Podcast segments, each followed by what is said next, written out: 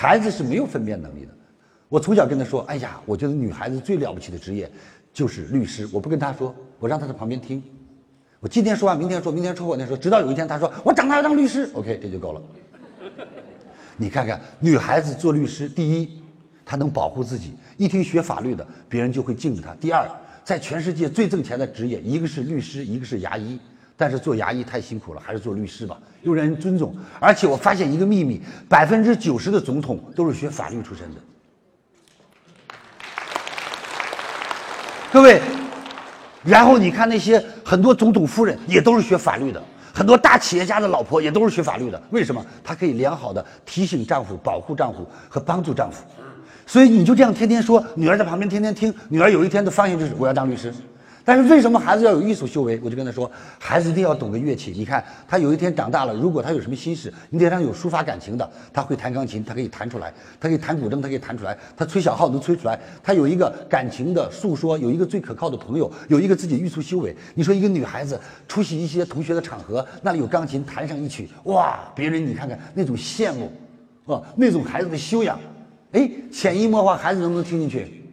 孩子心，嗯，我要艺术修养。我们家姑娘现在八岁，各位已经是全国钢琴二级二等奖，全国钢琴比赛二等奖，过四级了。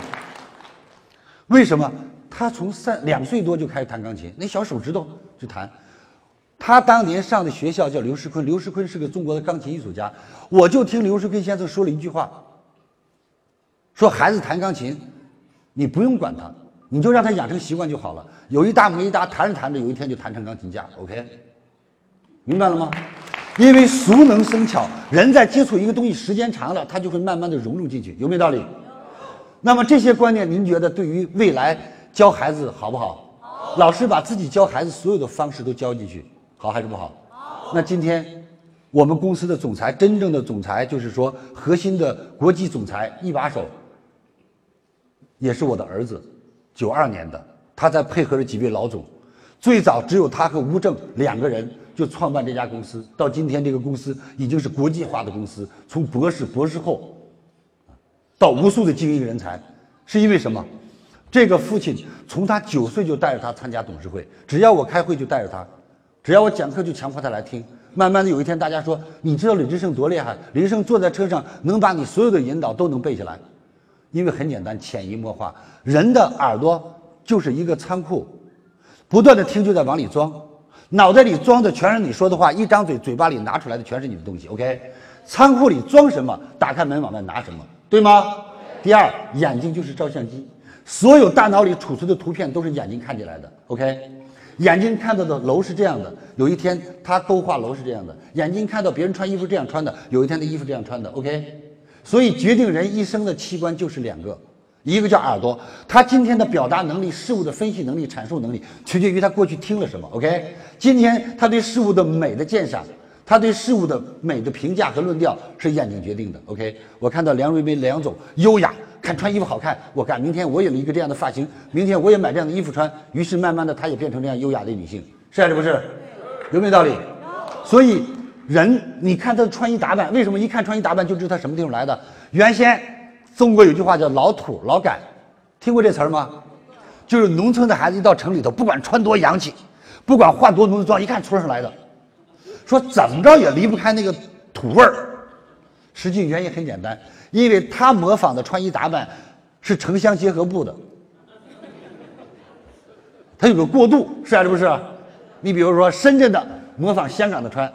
广东的模仿深圳的穿，湖南的模仿广东的穿，湖北的这个湖北的模仿湖南的穿，咚咚咚咚，等穿到北京这儿来就成城乡结合部了，明白了吧？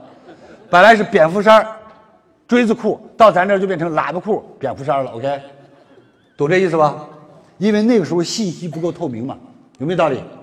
所以那个时候我记得损人就这样损嘛，说用河南话说是这样说的。老子儿进城就是老土进城，老子儿进城一身条绒，穿的跳绒。老子儿进城一身条绒，看场球赛不知道输赢，看场电影不知道啥名，喝瓶汽水不知道退瓶。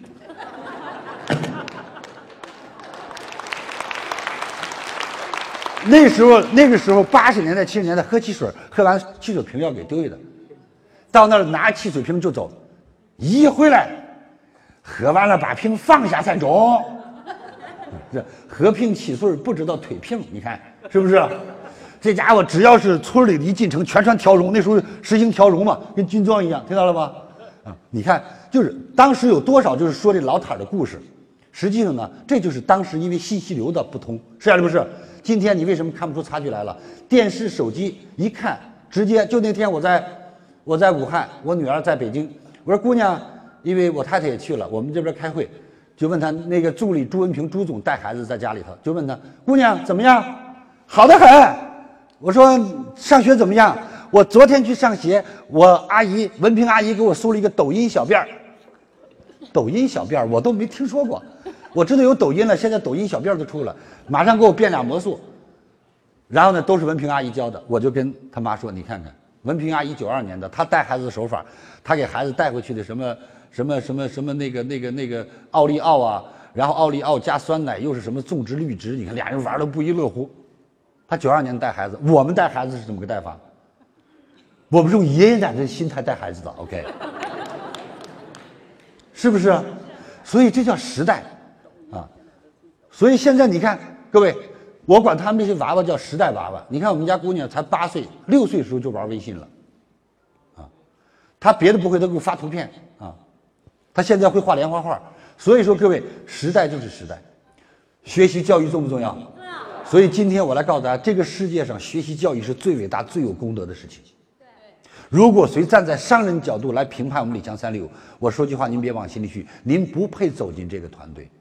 这个团队不是商人进来的，是一群有爱心、有奉献、有信仰的人进来的。他们在这里深深意识到，教育能改变一个家族，教育能改变世世代代，教育能影响社会，教育能带动和促进社会的发展。OK。